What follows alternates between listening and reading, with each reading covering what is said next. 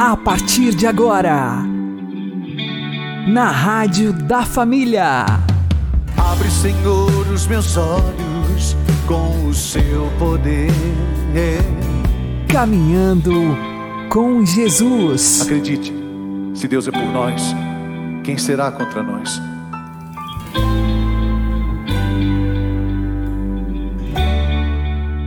Olá, meu querido irmão e minha querida irmã, ouvintes da Rádio Regional Esperança e também aqueles que nos ouvem pelo YouTube e Spotify. Eu sou João Cláudio e este é o programa Caminhando com Jesus.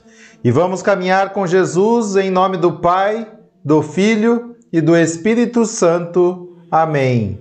Inspirai, ó Senhor, as nossas ações e ajudai-nos a realizá-las para que em vós comece e para vós termine tudo aquilo que fizermos. Por Cristo Senhor nosso. Amém. Santíssima Virgem Maria, Mãe de Deus, rogai por nós. Castíssimo São José, patrono da Igreja, rogai por nós. Quer ser feliz?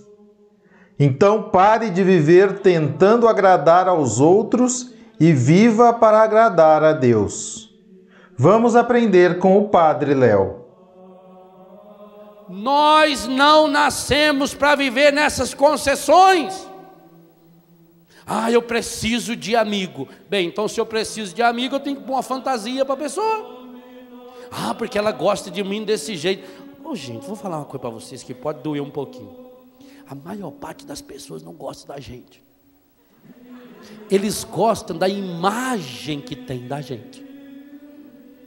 A imagem que a pessoa tem. Ela olha para você, ela capta uma imagem e ela passa a gostar dessa imagem. Então eu passo a minha vida inteirinha tentando manter a imagem para que as pessoas gostem de mim. Ah, vá tu para o meio do tacho.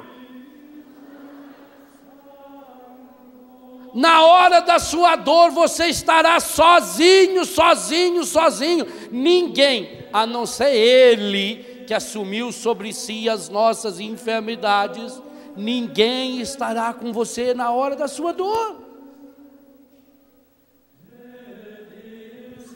O mundo está vivendo, e o Brasil está refletindo isso, um sinal muito evidente das desgraças que circundam a vida das pessoas que pensa que apego é amor e que busca a felicidade das coisas.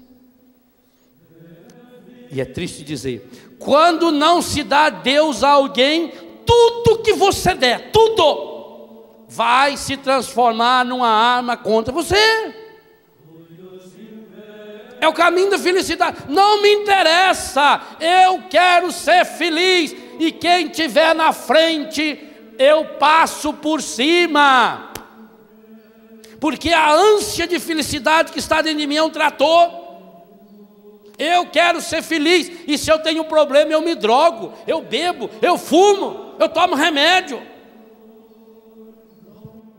E eu digo a você, meu irmão, minha irmã, que tem filho, que tem filha, que tem marido, que tem pai, que tem mãe. Se você não der Deus para essa pessoa, amanhã ou depois ela entra dentro do seu quarto com um porrete na mão para matar. Antigamente os pais tinham que tomar cuidado com os filhos, porque os filhos são aqueles que vão escolher os seus asilos. Hoje o filho escolhe a data do sepultamento do pai também. É o reflexo de uma sociedade sem Deus. Ah, meu Deus do céu, por que que isso acontece? Ora, desde que Caim matou Abel, a gente já sabe a causa afastou-se de Deus, apega-se nas coisas. Ah, eu estou, eu quero ser feliz. Eu não tenho direito de ser feliz? Tenho. Eu não tenho direito de ser feliz? Chuta minha mulher, chuta meu marido, chuta meus filhos. Chuta. Eu, eu nasci para ser feliz. E quando que eu vou ser feliz? Vou ser feliz quando eu tiver tudo que o mundo inventa que eu preciso para ser feliz. Então eu quero, eu preciso, eu preciso. Eu estou trabalhando. Ô meu filho, eu estou trabalhando para você. Será que o meu filho não entende que eu estou trabalhando para ele, para a felicidade dele? Tudo que eu faço é para o meu filho, Padre. Tudo que eu faço é para minha filha. Eu trabalho feito um doido, porque eu quero dar um futuro. Que futuro? A cadeia? O cemitério? Nós cristãos precisamos ter a coragem de romper com tudo, tudo. Agora tem uma coisa dói. Sabe quando você corta o basco e põe um espaladrapo no pelinho e que tira? Nossa Senhora. Quer ver fazer minha barba como dói? Que ranha. Tirar um pelinho da gente dói. Tirar um espinho dói. Vai tirar um espinho de uma criança para ver como dói. Parece que a criança quer que o espinho fique dentro dela. Então também não é fácil, não o caminho da felicidade, o caminho da cura, o caminho da libertação é doloroso. Tirar, tirar pedaços. Mas enquanto eu não fizer isso, eu não serei feliz. Se a felicidade é fruto da certeza de um amor, como é que eu sei que as pessoas me amam se eu sei que as pessoas amam única e exclusivamente a imagem que elas têm de mim. Por que, que o mundo se preocupa tanto com a imagem? Por que, que hoje as pessoas pagam? Teve uma, eu contei para o Padre Jonas hoje, teve uma profissional que me procurou em São Paulo. Ela deve me conhecer muito bem. Que ela tem já entre clientes delas dois padres. Ô Ricardo, isso é bom para você. Principalmente você que era muito feio ela tem já dois padres que são clientes dela. Ela é uma personal, sei das quantas, design. Ela cuida da imagem. E ela veio se oferecer por 3 mil reais, se eu pagar por mês para ela. Ela cuida da minha imagem. Já pensou? Meu passo está valorizado. Trêsinho. Ricardo, você com cinco resolve. E eu é três, e eu tá fácil, né? Três mil. Então ela vai cuidar da minha imagem, vai, vai se responsabilizar para as festas que eu devo ir, para me apresentar para empresários, para artistas, que ela garante que em um ano eu estou nos grandes meios de comunicação. Eu não dei nela, porque senão eles iam prender eu. Já pensou, gente? Olha aonde a gente chega. E o triste, ainda bem que eu não perguntei para ela o nome dos dois padres, que senão eu ia falar em público o nome deles. Ah, ia. Ou se fosse os dois padres aí estiver me ouvindo, deixem de ser anta, pelo amor de Deus. Rapaz. Deixe de ser anta.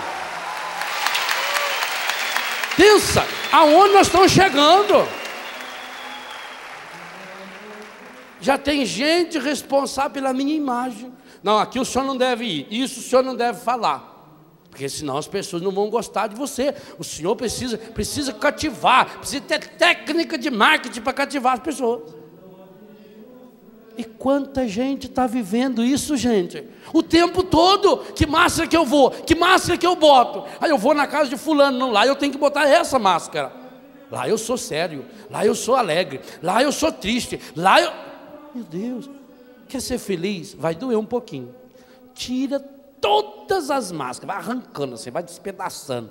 Se o sangue espalhar, não tem problema nenhum. Seca, facinho depois. Arranca.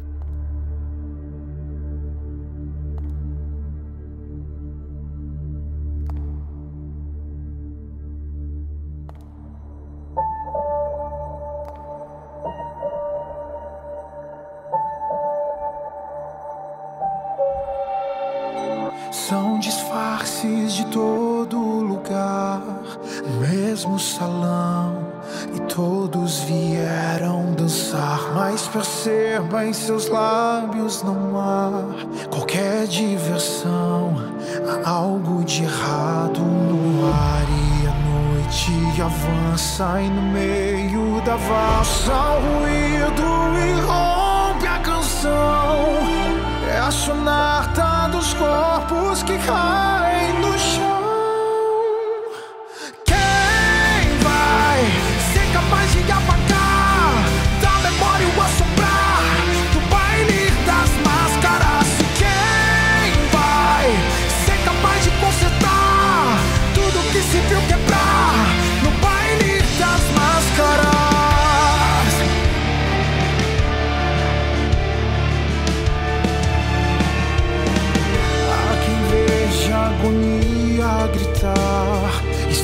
sua mão e há quem desvie o olhar e afeições que parecem gostar do caos o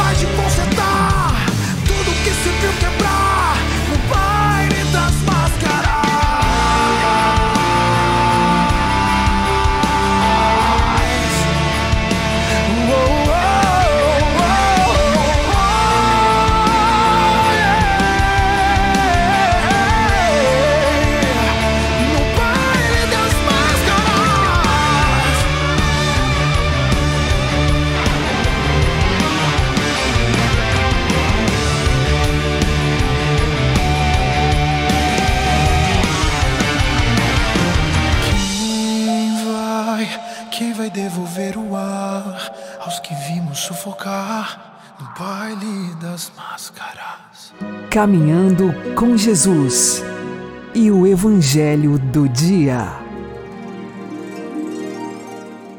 O Senhor esteja convosco, Ele está no meio de nós. Anúncio do Evangelho de Jesus Cristo segundo Lucas. Glória a vós, Senhor. Naquele tempo, Jesus dizia às multidões: Quando vedes uma nuvem vinda do ocidente, logo dizeis que vem chuva. E assim acontece. Quando sentis soprar o vento do sul, logo dizeis que vai fazer calor. E assim acontece. Hipócritas, vós sabeis interpretar o aspecto da terra e do céu.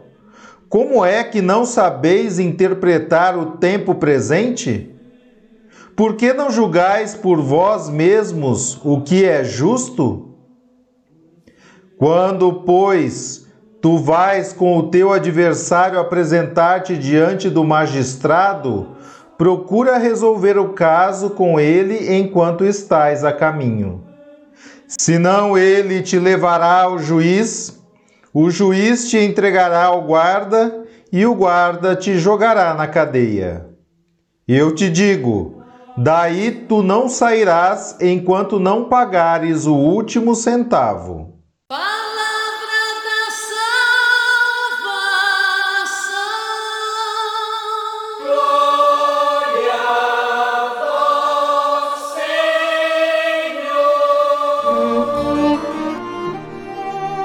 Agora, a homilia diária com o Padre Paulo Ricardo.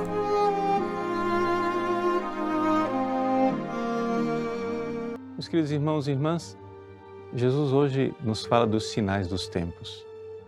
Nós precisamos olhar para esta vida e ver o quanto ela é passageira.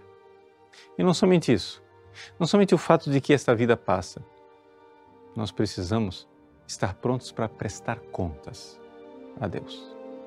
Veja, são dois aspectos que nós não gostamos de pensar. Em primeiríssimo lugar, nós olhamos para o mundo moderno. O mundo atual é um mundo que esconde e faz de tudo para esconder a caducidade da vida. desculpa a palavra difícil, caduco é aquilo que cai. Caducidade é o fato de que as coisas despencam, as coisas caem. Olhe para o seu corpo, olhe para as folhas das árvores que caem, olhe para as coisas que apodrecem. Tudo passa. Mas você não é capaz de enxergar isso? Você não é capaz de enxergar que até os edifícios de concreto começam a dar sinais de velhice? Você não vê que este mundo, com toda a clareza, está mostrando a sua transitoriedade e, no entanto, o homem moderno olha para aquilo que é concreto, que é material, como se fosse a coisa mais firme do mundo. Pergunte para um adolescente criado na mentalidade pseudocientífica do mundo moderno o que é que é verdade para ele. Ah, bom, verdade para ele é aquilo que é concreto, que é palpável. Mas se tem um, uma coisa que é miseravelmente passageira, é aquilo que é concreto e palpável. Porque tudo, absolutamente tudo que você agora, nesse momento, está vendo com seus olhos, que você pode tocar com suas mãos, que você pode colocar numa balança, que você pode medir, que você pode colocar num laboratório e aferir cientificamente tudo, absolutamente tudo que você é capaz de levar para um laboratório e fazer experiências, tudo passará. E aí? É aí que você está construindo sua vida? Você está construindo sua vida exatamente naquilo que passa? Não. Jesus nos diz, hipócritas, vocês são capazes de distinguir os sinais das coisas nos laboratórios de você. Claro que eu estou adaptando aqui o Evangelho. Ou seja, os sinais concretos e palpáveis das nuvens, dos, da primavera, do outono, do verão. Mas vamos lá, vamos falar a linguagem do mundo moderno. Vocês são capazes de distinguir em laboratório como são as coisas, mas não são capazes de ver a realidade espiritual. Não são capazes de ver o quanto é passageiro este mundo no qual vocês estão colocando a esperança de vocês? Meus queridos, se existe alguma coisa que não passa, ela não está no mundo material. Se existe alguma coisa que é para sempre, está no mundo espiritual. Deus não passa. O amor não passa e as coisas que verdadeiramente, importam jamais passarão. Então vamos lá. Vamos nos curar de nossa cegueira e vamos viver. Viver para aquilo que não passa. As coisas invisíveis são aquelas que verdadeiramente permanecem. Não construa sua casa sobre areia. Virá o vento, a tempestade, vai ser grande a ruína. Jesus nos diz: Vós sabeis interpretar os aspectos da terra e do céu, ou seja, os aspectos do que é palpável e científico. Como não sabeis interpretar essa vida presente, passageira, e entender que se ela tem um valor, é para preparar o nosso céu. Vamos lá, força! Vamos preparar o nosso céu porque a vida nos foi dada para isso. Deus abençoe você. Em nome do Pai, e do Filho e do Espírito Santo. Amém.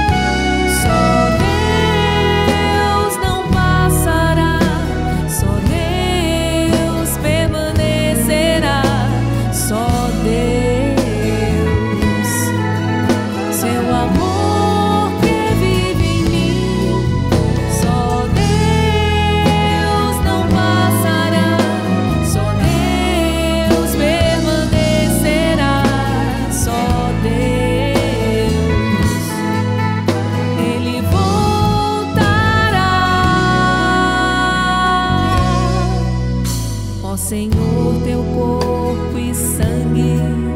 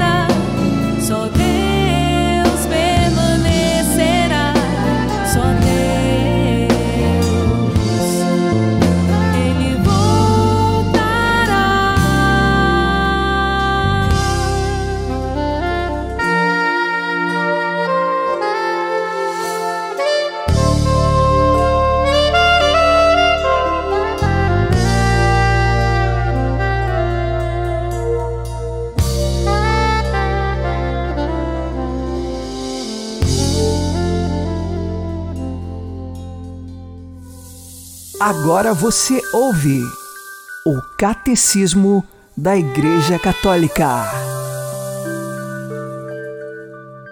A comunhão entre a Igreja do céu e a da terra. Parágrafo 956. A intercessão dos santos. Os bem-aventurados, estando mais intimamente unidos com Cristo, consolidam mais firmemente a Igreja na santidade. Eles não cessam de interceder a nosso favor diante do Pai, apresentando os méritos que na terra alcançaram, graças ao mediador único entre Deus e os homens, Jesus Cristo. A nossa fraqueza é assim grandemente ajudada pela sua solicitude fraterna. Não choreis, que eu vos serei mais útil depois da morte e vos ajudarei mais eficazmente que durante a vida. Quero passar o meu céu a fazer o bem sobre a terra.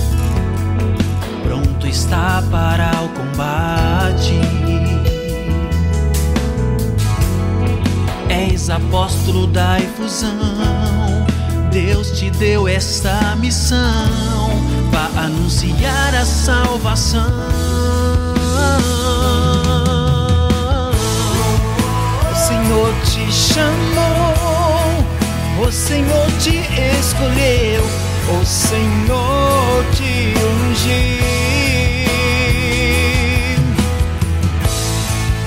O Senhor te entregou um cajado nas mãos, um profeta o fez, sentinela da oração, sentinela da oração.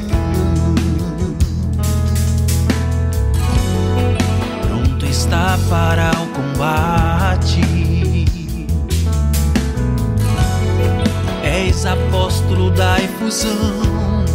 Deus te deu esta missão para anunciar a salvação.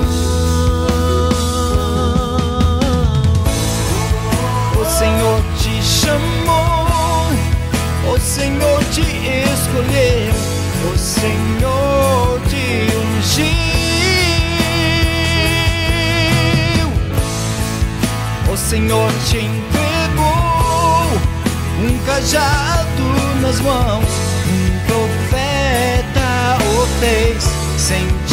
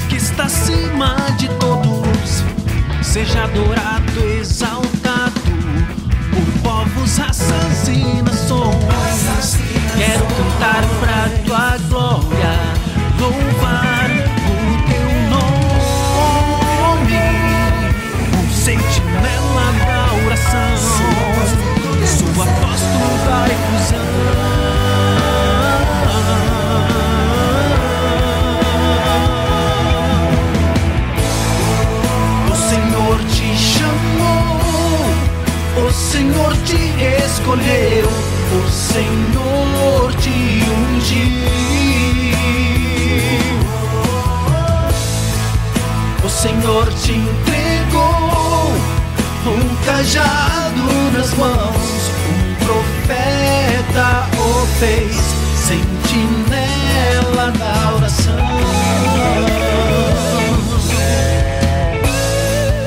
O Senhor te chamou, o Senhor te escolheu, o Senhor te ungiu. O Senhor te entregou um cajado nas mãos, um profeta o fez, sentinela da oração.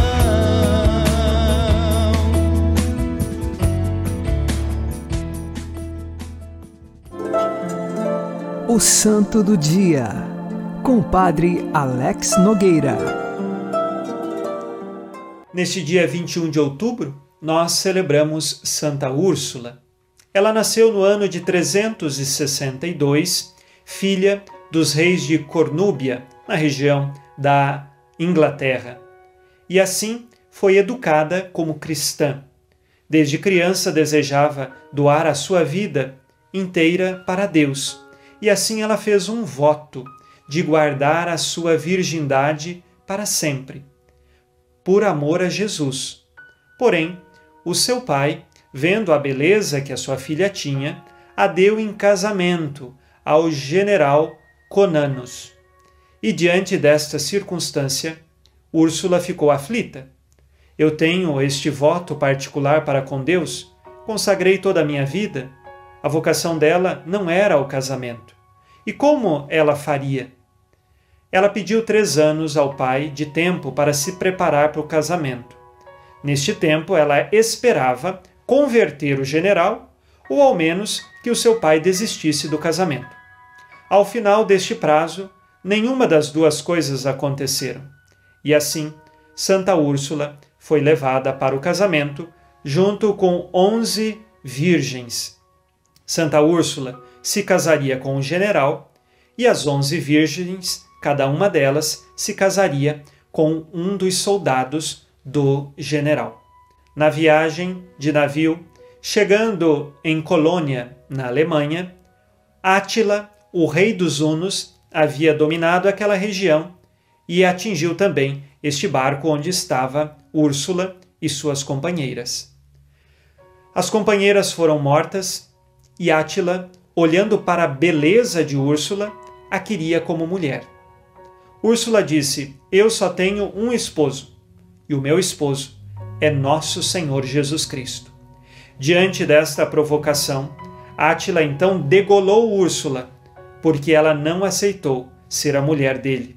E nesse sentido, Úrsula entregou a sua vida a seu esposo, Jesus Cristo, ao esposo eterno, aquele no qual ela esperava se unir. Isso aconteceu no ano de 383. Hoje nós pedimos que Santa Úrsula interceda por nós, principalmente pela pureza de nossos corações. Que sigamos, dia após dia de nossa fé, sempre consagrados por inteiro ao Senhor. Santa Úrsula Mártir, rogai por nós.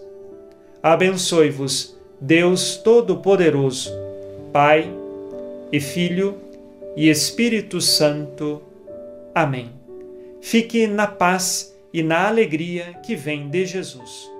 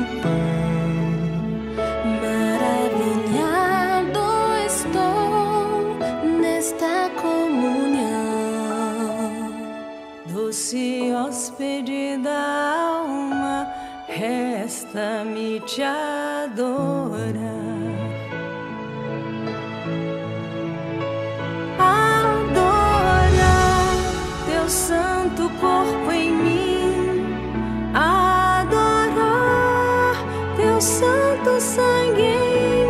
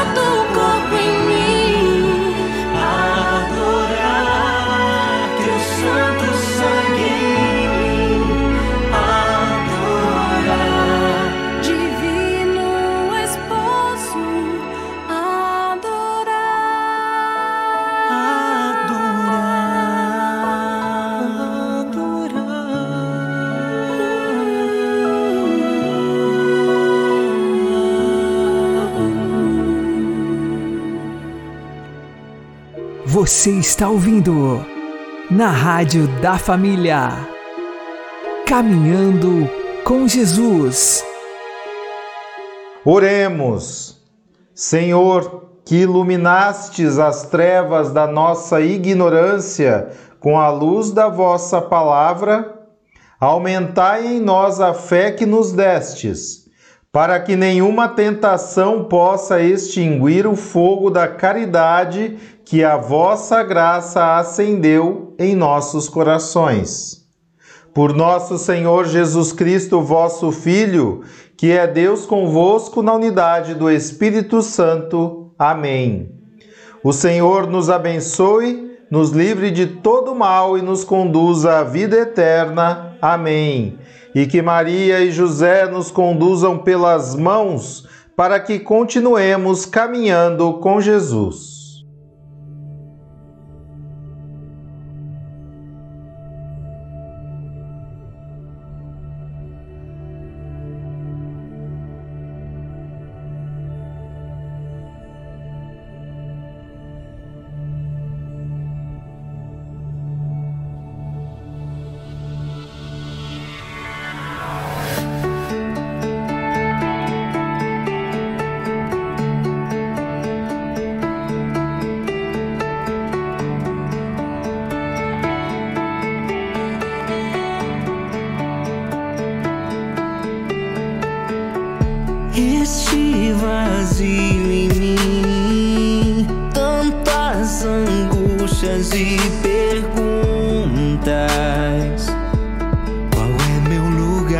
Aqui?